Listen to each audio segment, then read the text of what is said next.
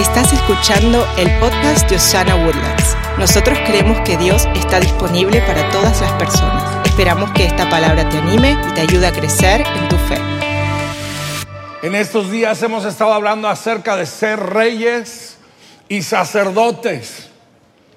Este es uno de esos secretos que si el diablo logra mantenernos a ciegas, nos tiene. Pero gracias a Dios por la revelación de su palabra que nos abre los ojos, nos cambia la vida y nos ayuda a saber quiénes somos en Cristo Jesús. Diga conmigo en voz alta, yo soy rey y sacerdote por medio de Cristo Jesús. Aunque no lo crea, mire al que está al lado usted también es rey, usted es reina, usted es sacerdote en el nombre de Jesús. Este es un principio que puede cambiar su vida y la de su familia para siempre en el nombre de Jesús. Y me siento honrado de poder venir este, esta mañana y terminar esta serie. Y esta, esta conversación o esta prédica, esta conferencia que le quiero dar hoy se llama Amor por la casa. Amor por la casa. Le voy a mostrar a través de la palabra de Dios por qué hacemos esto que hacemos. ¿Por qué estamos aquí esta mañana? ¿Por qué a Dios se le ocurrió esta iglesia, esta idea, perdón, de hacer iglesias y comunidades, familias de fe? ¿Esta es una idea de los hombres? No, mi hermano. Esta es idea de Dios. Lo que está pasando aquí esta mañana es idea de Dios. A Él se le ocurrió hacer familias de fe, comunidades de fe. Y voy a hablarles acerca de cómo es que los reyes trabajan con los sacerdotes para que se cumpla el propósito de Dios aquí en la tierra. Ahora, todos aprendimos a través de estas semanas que como individuos y como familias funcionamos en los dos papeles. Somos tanto reyes como sacerdotes en nuestra vida personal y en el de nuestra familia. Pero cuando se trata de la familia de fe, hay un poco de cambio en el hecho de que hay reyes y sacerdotes. Yo en este sentido soy un ministro de esta casa. El pastor Jaro, la pastora Elena, los pastores Beto, la pastora Allison, la pastora Miriam, somos los sacerdotes. Me gusta más la palabra ministro, simplemente porque estamos ministrando. Ministro significa un siervo. Un pastor es no nada más que un siervo. Estamos nosotros para servirle a usted, no usted para servirnos a nosotros. Nosotros estamos para servirle a usted, no usted para servirnos a Lo voy a decir de no. Nosotros estamos para servirle a usted, no usted a nosotros. Es muy importante la distinción. Es muy importante la distinción porque hay algunos que se han confundido y quieren que las ovejas sirvan al pastor. Es al revés, dice la palabra de Dios, el buen pastor su vida da por las ovejas, no al revés. Usted está aquí porque estamos para servirle a usted. Más que dejar esto bien claro, creo que quedó claro, ¿no? Los ministros sirven a los reyes. Usted es rey. Le voy a mostrar en la palabra de Dios uno de los ejemplos más extraordinarios de cómo funcionaron los reyes con los sacerdotes para hacer algo realmente extraordinario. Y yo creo con todo mi corazón que Dios quiere que Osana Woodlands sea algo realmente extraordinario. Me encantó lo que dijo mi pastor Charles Neiman. En ningún lado de la Biblia vemos que Dios hizo cosas chiquitas. Todo lo que hizo lo hizo grande. Dios hizo Osana Woodlands y Osana Woodlands será grande para la gloria de nuestro Señor Jesucristo. Alguien ayúdeme a decir un amén ahí, por favor. En el Antiguo Testamento hubo un rey que se llamó Salomón. ¿Se acuerdan de Salomón? Salomón era un hombre que administró bien, tenía mucha sabiduría. Él trajo los recursos, así es como funcionan los reyes, traen los recursos. Él reunió los recursos. supervisó un trabajo tremendo, buscó los fondos, buscó los donadores, hizo un templo extraordinario, enorme, precioso, que se tardaron siete años en construir. A Salomón, al rey, le tocó la parte de buscar los donadores, buscar los fondos, buscar los recursos, buscar los trabajadores. Y a los sacerdotes les tocó la tarea de encargarse del bienestar espiritual del pueblo, de encargarse de Dios, de ministrarle a Dios, de velar por las necesidades espirituales del pueblo. Es un perfecto ejemplo bíblico de cómo funcionan los reyes con los sacerdotes. Los sacerdotes no andaban por ahí buscando los fondos. Ese era el trabajo de los reyes, traer los fondos. Los sacerdotes se encargan de ministrarle al pueblo y el resultado fue algo tan glorioso que se supo en toda la tierra. Vinieron personas de fuera, ahorita voy a hablarles acerca de una de ellas que vinieron para ver esto glorioso que Dios ha hecho. Yo voy a profetizar en el nombre de Jesús que van a venir gente de fuera para ver lo que Él está haciendo aquí en Osana Woodlands. Va a viajar personas de Centro, Sudamérica y por qué no de Europa, de África, para saber qué es lo que Dios está haciendo en Osana Woodlands, porque es un mover de Dios tan grande que tienen que venir de todos. ¿Alguien tiene fe para creer eso conmigo esta mañana? Usted mira ahorita a su alrededor y dice, pero pastor, somos re poquitos. Eso es lo que usted ve con sus ojos naturales, pero yo con mis ojos de fe, yo veo multitudes cambiados, tocados, perdonados, levantados. Vea con los ojos de fe y va a ver lo que Dios tiene pensado. Mm. En aquella ocasión, Salomón y los sacerdotes fue un perfecto balance entre justicia y misericordia. En la corte de Salomón se veía la justicia, la sabiduría tremenda de Salomón. Y en la casa de Dios las lámparas siempre estaban encendidas. ¿Saben por qué usan esta expresión de que las lámparas siempre estaban encendidas? Porque las lámparas las encendían con aceite de oliva. Y cuando las lámparas estaban encendidas significaba que la presencia del Señor estaba adentro de la casa. Cuando hay aceite del Espíritu Santo, las lámparas nunca dejan de estar encendidas. Cuando está la presencia del Espíritu Santo, siempre habrá fuego en la casa de Dios, siempre habrá luz en la casa de Dios. Yo declaro en el nombre de Jesús que las lámparas siempre estarán encendidas en Osana Woodlands, estarán encendidas en tu casa, estarán encendidas en tu corazón, estarán encendidas en el corazón de tus hijos, estarán encendidas en el corazón de los hijos de tus hijos, estarán encendidas en generación tras generación. Alguien ayúdeme a predicar esta mañana que vine con ganas de predicar. Oh, gracias Dios por la lámpara encendida de tu presencia. El resultado de esto fue que todas las naciones se dieron cuenta y empezaron a hablar. ¿Se han dado cuenta lo que está pasando allá en Israel? Es un ejemplo a las naciones. Una casa bien construida, donde hay justicia y misericordia. Es una casa que es un ejemplo a las naciones. Una de las reinas más famosas de la historia, no nada más de la historia bíblica, de la historia, era una señora reina que se llamaba Saba. La reina, bueno, no se llamaba así, le llamaban la reina de, de, Saba. Y ella era tan, dicen que era más hermosa que cualquier otra mujer que jamás había existido, pero obviamente no había nacido mi esposa, la pastora Miriam. Y entonces por eso dijeron esa barbaridad.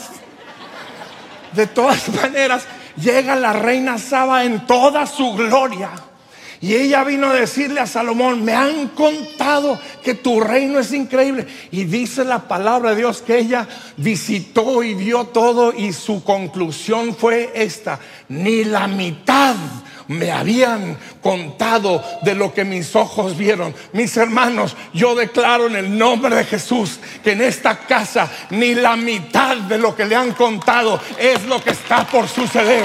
Ni la mitad de lo que Dios ha hecho es lo que viene. Alguien emocionese a saber que Dios va a traer aún más de lo que usted se pudo haber imaginado. Ahora, en una casa Usted oyó al pastor Charles Niemann decir algo muy interesante. Hay tres familias. Número uno, la familia que asiste. La familia que llega a ustedes, que llegan físicamente, o la familia que nos está viendo ahorita por internet. Bienvenidos. Esta es la familia que asiste. Típicamente, estos son los nuevos en el Señor. Los que están creciendo, los que están aprendiendo, los que están apenas recién nacidos. Ahora, la parte de esa familia es que nos trae mucho gozo, porque como vienen bebés a cualquier familia, los bebés siempre nos traen grande gozo. Y, más entre los hispanos, nos encanta cuando nace un bebé. Nadie dijo amén, pero su risa lo delató. Mi esposa y yo tenemos el gusto de ser abuelos por tercera vez.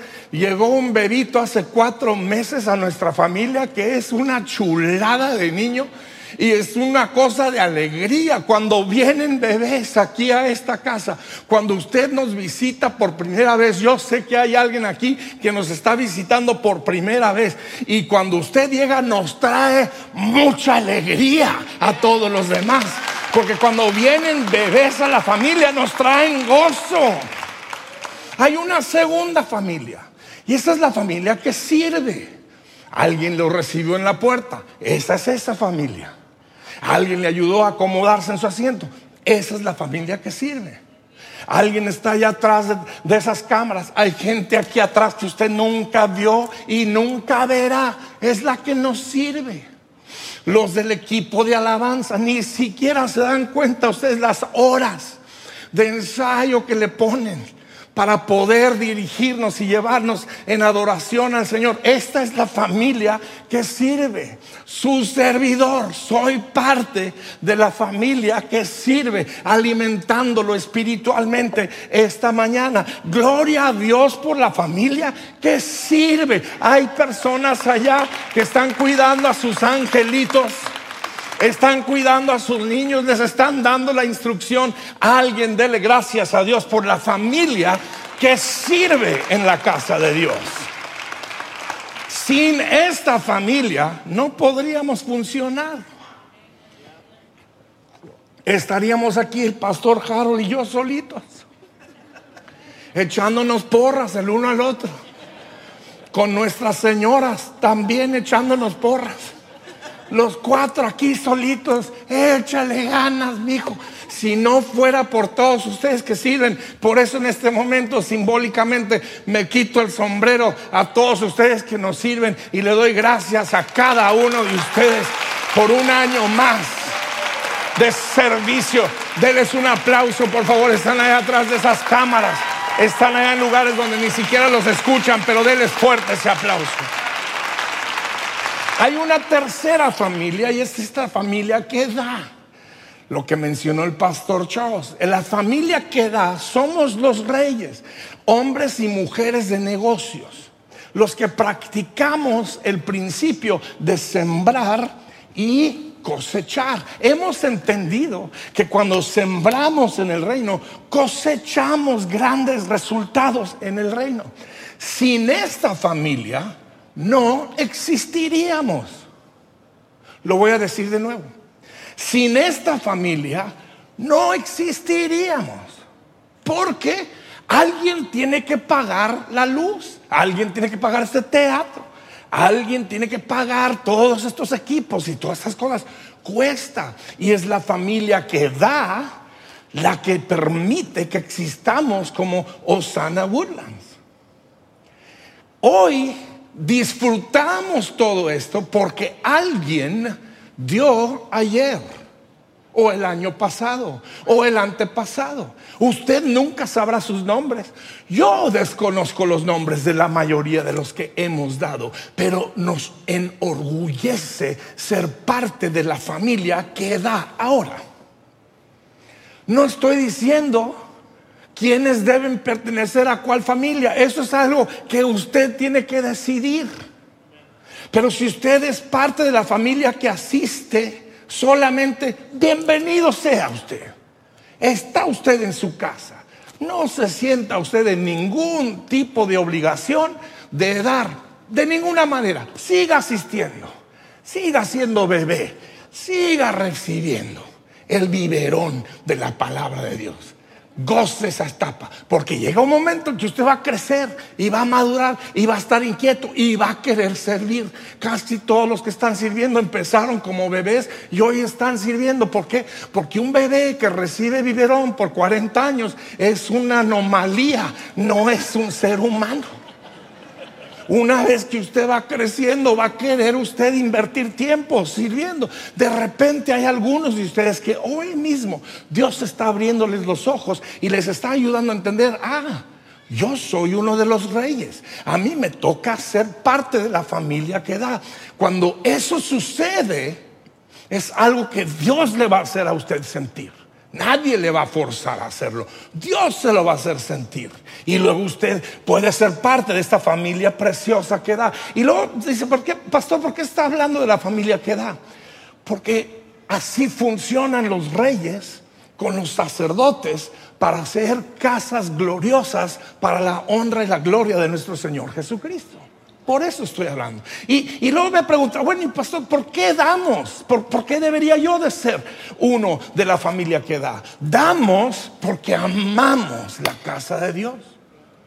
Amigos, yo, yo casi tengo 60 años de edad.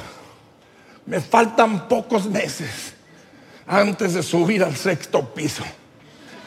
Yo llevo toda mi vida en la casa de Dios. Yo nací en una banca de la iglesia, allá en un pueblito. Bueno, no es cierto, mi mamá me regañaría por decir esa. pero eso sí le quiero decir, si yo nací un sábado en la noche, el domingo en la mañana estábamos en la iglesia. Porque mi papá era el que predicaba y mi mamá tocaba el acordeón. Y estábamos siempre, desde que tengo uso de razón, tengo el gozo de haber crecido en la casa de Dios. A esta edad de mi vida yo miro para atrás y digo, gloria a Dios por mi herencia espiritual. Gloria a Dios por haber crecido en la casa de Dios. Yo amo la casa de Dios. Y pastor que no se aburre, jamás me he aburrido. Es demasiado interesante. Hermano, usted no se da cuenta de las broncas en las que se encuentran tantas personas. Es más interesante que cualquier Televisa que haya hecho alguna novela que no sé qué, no, es más interesante la casa de Dios, estoy aquí para asegurarle. Yo amo la casa de Dios, como lo dijo el salmista David, Señor, yo amo la casa donde tú vives, el lugar donde reside tu gloria. Cada vez que vengo a la casa de Dios, me encuentro con el Señor de señores y el Rey de reyes. Cada vez que vengo a la casa de Dios, me encuentro con su palabra, me encuentro con su presencia. Cada vez que estoy con la familia de Dios me encuentro con gente que amo, que aprecio, que admiro, que protejo, que cuido. Yo amo la casa de Dios y a mí me gustaría que usted se enamore de la casa de Dios de la misma manera. Dice en Salmo 69, verso 9, dice David, el celo por tu casa me consume. Sobre mí han recaído los insultos de, tus detractores. Este versículo me encantó porque cuando tratan de ofender la casa de Dios, yo siento el insulto. ¡Epa! No ande hablando así de la casa de Dios. El otro día no me acuerdo quién fue, ni me quiero acordar ni de quién estaba hablando, pero vino a criticarme algo acerca, no de esta iglesia, de otra, pero no importa cuál iglesia, cuando critican la casa de Dios, yo no recibo críticas. Yo en el nombre de Jesús le pedí, hey, espérame tantito. Padre, yo reprendo esta palabra. Yo no recibo esta palabra. Yo no voy a permitir que critiquen la palabra. Pero hermano, es que hay mucha gente. Eso es entre ellos y Dios. Yo amo la casa de Dios. El celo de su casa me consume. Yo no permito que alguien critique a mi Señor ni hable de mi Señor. Mi Señor dio su vida en la cruz del Calvario, derramó sangre inocente por mis pecados para darme un futuro lleno de gloria. Alguien dele gracias esta mañana por lo que Jesús hizo. Damos porque amamos la casa de Dios. Damos porque creemos en la casa de Dios. Cuando creemos en una causa, amamos la causa. Yo creo en esta causa. Al pastor Harold Dios le dio esta frase, Dios está disponible. Yo recuerdo el día que estábamos en una reunión de seis o siete personas que fuimos los primeros en soñar con los anabulas y viene pastor Harold y, Elena y dijeron, sentimos que Dios quiere ayudar a la gente a saber que Dios está disponible 24/7, que se le puede acercar, que hay perdón, que hay redención, cualquier momento del día, cualquier día del año. Y yo sentí en mi espíritu, esa es una gran causa. Dios está disponible. Yo amo esa causa y por eso estoy aquí frente a ustedes, porque creo en esta causa.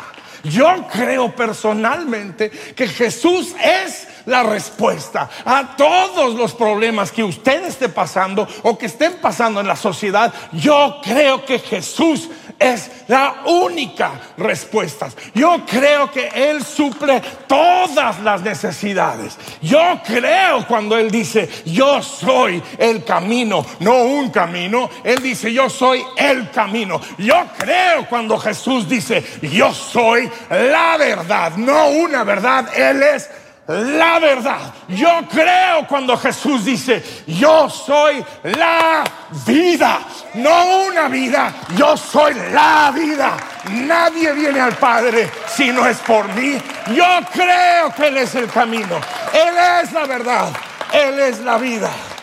Y yo creo que Jesús cambia a las personas. Ay, cuando yo pienso en algunos de ustedes y los cambios que Dios ha hecho en sus vidas, yo glorifico a Dios. Cuando veo algunos matrimonios que estaban perdidos y Jesús llegó a tiempo. Por eso amo la casa de Dios. Les dije que amo la casa de Dios. Nada más quería estar seguro. Quiero decirlo de nuevo, yo amo la casa de Dios. Yo amo la casa de Dios. Una casa saludable. Una familia de fe saludable. Abraza al desconsolado. ¿Cuántos de ustedes han recibido un abrazo en el momento justo y necesario? ¿Mm? ¿Cuántos de nosotros? Yo he sido recipiente de un abrazo de consuelo en el momento justo y necesario. Eso pasa en la familia de la fe. En la familia de la fe una casa saludable alimenta al que está necesitado. ¿Cuántos hemos recibido alimento justo cuando lo necesitábamos? Dios siempre se encarga. Mi hermano, la Biblia dice que nunca faltará pan sobre su mesa. Él promete que sus hijos nunca mendigarán pan. Dele gracias a Dios por esa promesa. Usted siempre tendrá alimento en su casa para su familia. Una familia de fe protege al vulnerable, restaura al que está caído. Una familia de fe instruye y educa al niño en su camino, educa a la familia. Una casa saludable encamina al que está descarriado. Hay muchas veces que el enemigo nos quiere descarriar en una familia de fe. Podemos decir, no, mi hijo no es por ahí, es por acá. Y nos acercamos para ayudarle. En una casa de fe saludable le- se, le, se da nombre y apellido a un huérfano. Mi hermano, la Biblia dice, ya no somos extranjeros, ya no somos adenedizos, somos hijos de la casa de Dios. En el Antiguo Testamento Dios dice, mío eres tú, te puse mi nombre. Algunos de ustedes esta mañana han recibido nombre y apellido de Jehová de los ejércitos. Dele gracias por la casa de Dios. En una casa saludable se prepara a los hijos para triunfar. Yo declaro que sus hijos serán grandes hombres y mujeres de Dios. Yo declaro que sus hijos serán grandes empresarios. Yo declaro que sus hijos serán líderes en la comunidad. Declaro que sus hijos serán millonarios, serán empresarios, serán líderes, serán pensadores, serán escritores. Yo profetizo eso sobre tu familia, sobre tus hijos, en el nombre poderoso de Jesús. Si usted lo quiere recibir, nomás diga amén. Uh, qué bien estoy predicando yo esta mañana. Ya me empezó a tocar el del piano. Se- Señor lo reprenda. You can keep playing, sweetheart. En la casa se provee las herramientas para ganar. En la casa amamos ferozmente a nuestros hijos. El que más trate de hablar mal de uno de nuestros hijos y vamos a ponernos feroces. Eso se llama amor feroz. En la casa saludable se pone a Jesús en el centro de todas las cosas. En una casa saludable hay luz todo alrededor. Yo declaro luz en Woodlands en el nombre de Jesús. Yo declaro luz en Conroe. Yo declaro luz en Willis, en Montgomery, en Magnolia, ma- digo Magnolia. Hasta Cleveland vienen a visitarnos. Yo declaro luz en Katy. Yo sé que algunos de ustedes vienen de Katy. Hay tantos venezolanos que ya le cambiaron de Katy a Katiezuela. Yo bendigo Katiezuela en el nombre de Jesús. Que haya luz en Houston. Que haya luz en Pasadena. En Channel View. Ay, hermano, tome conmigo la visión de la casa y vea que es mucho más grande que nosotros. Es lo que Dios quiere hacer. Y una casa. Una casa espera ansiosa la gloriosa venida de su Señor Jesucristo. Esperamos con gozo. Esperamos ansiosos. ¿Alguno de ustedes espera al Señor? Dice la palabra, no pongas tus ojos en esta tierra. Mira que pronto viene tu redentor. Ah. Cuando hay una casa saludable, hay gran impacto. Nuestro deseo es que Osana Woodland sea una casa saludable, que tenga un gran impacto.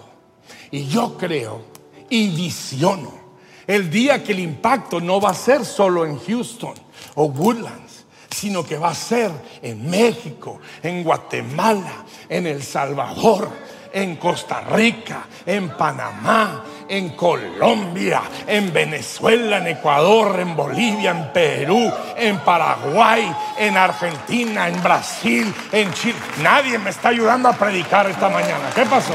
Me dejaron acá solito. Va a ser algo que va a cubrir España para Cristo. Va a cubrir las naciones de la tierra.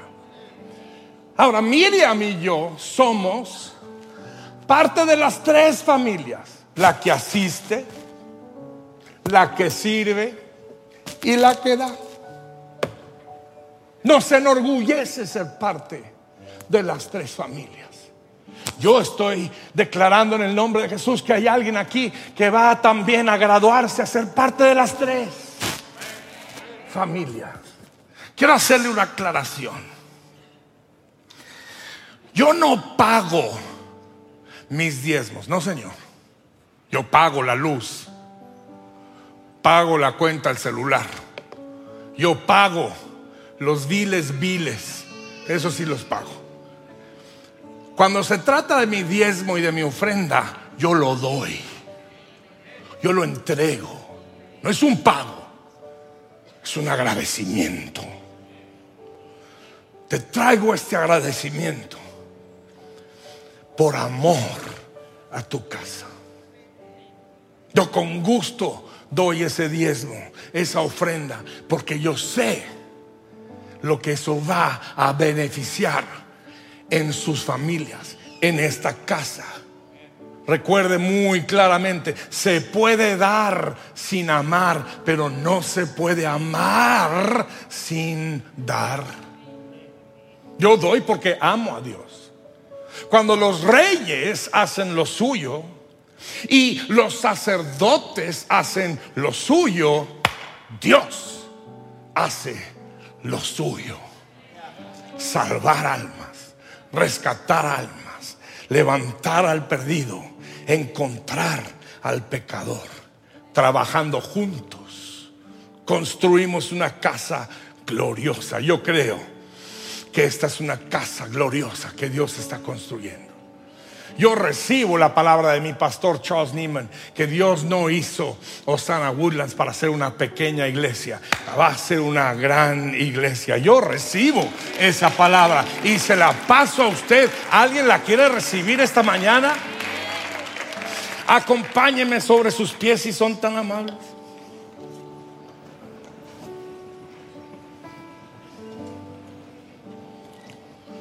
Dios puso un versículo en mi corazón con el que voy a finalizar este mensaje. Y se encuentra en Mateo 5:14. La última parte dice, serán una ciudad asentada sobre un monte que no se puede esconder. Yo declaro que Osana Woodlands será como una ciudad asentada sobre un monte que no se podrá esconder. Diga conmigo en voz alta, seremos, somos una ciudad asentada sobre un monte que no se puede esconder. Le voy a pedir un favor y es que se tome de la mano del que está al lado suyo. Y levante esa mano al cielo.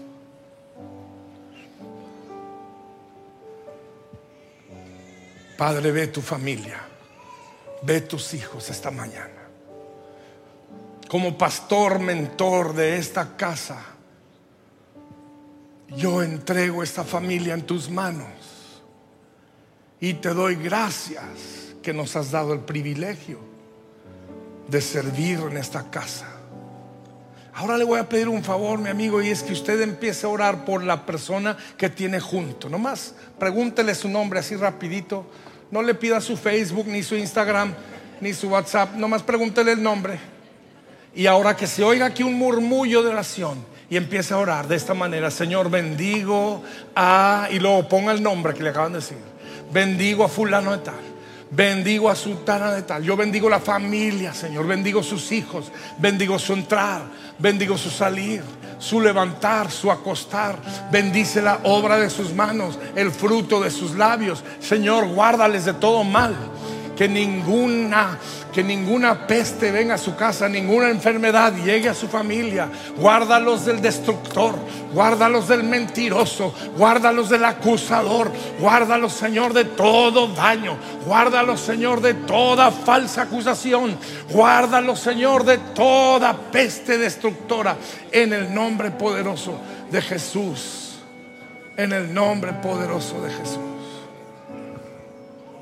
Ahora hágame un favor, baje su mano y mantenga los ojos cerrados. Hay alguien aquí esta mañana que está diciendo, Pastor Marcos, yo necesito arreglar cuentas con Dios.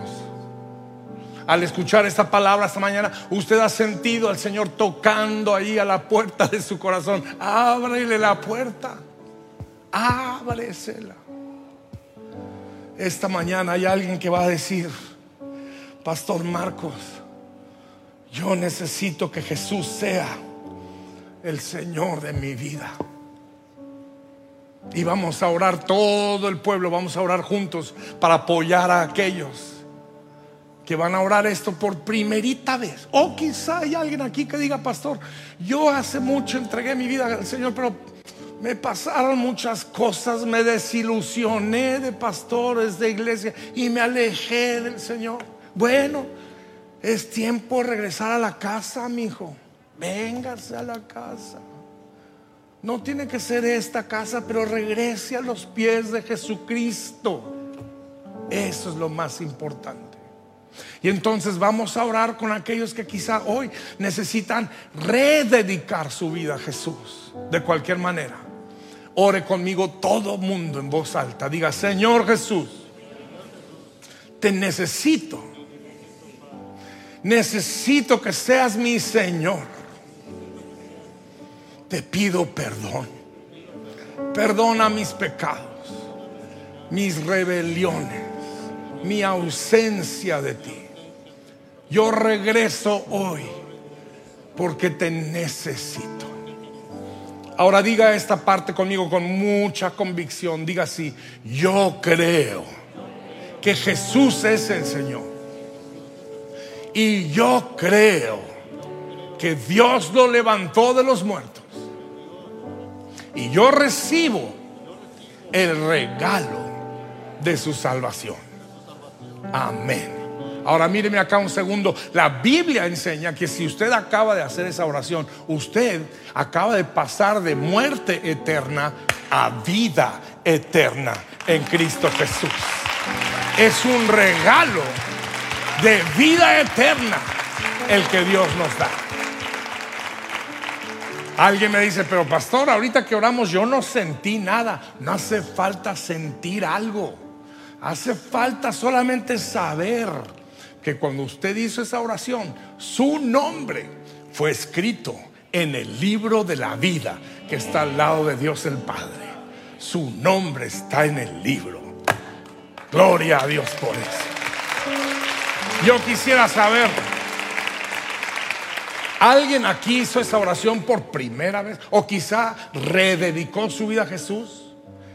Levánteme la mano así orgullosamente. Si usted oró por primera o segunda vez, levante muy en alto su mano. Bendigo esa mano que está allá. Hay otras manos. Hay, hay dos manos acá. Hay otras manos allá. Deje la mano arriba hasta que alguien llegue y le van a hacer un regalo. Alguien por acá, por este lado. Aplauda estas manos que están levantadas. Bendigo sus vidas. Gracias, Señor, por cada familia. Gracias, Señor. Are you in by any chance? Tu fidelidad es grande. Tu fidelidad incomparable. Pastores, nadie como tú, bendito Dios. ¿Cómo Grandes tu fidelidad. Levante una mano al cielo y dígale de nuevo tu fidelidad. Tu fidelidad es grande. Tu fidelidad incomparable. No hay nadie como tú. Bendito Dios. Grande es tu fidelidad.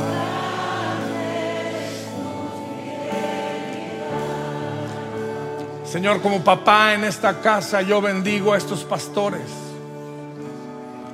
a estos sacerdotes, a estos ministros que tú has levantado. Y me enorgullece ser uno de los reyes a su lado para construir esta casa.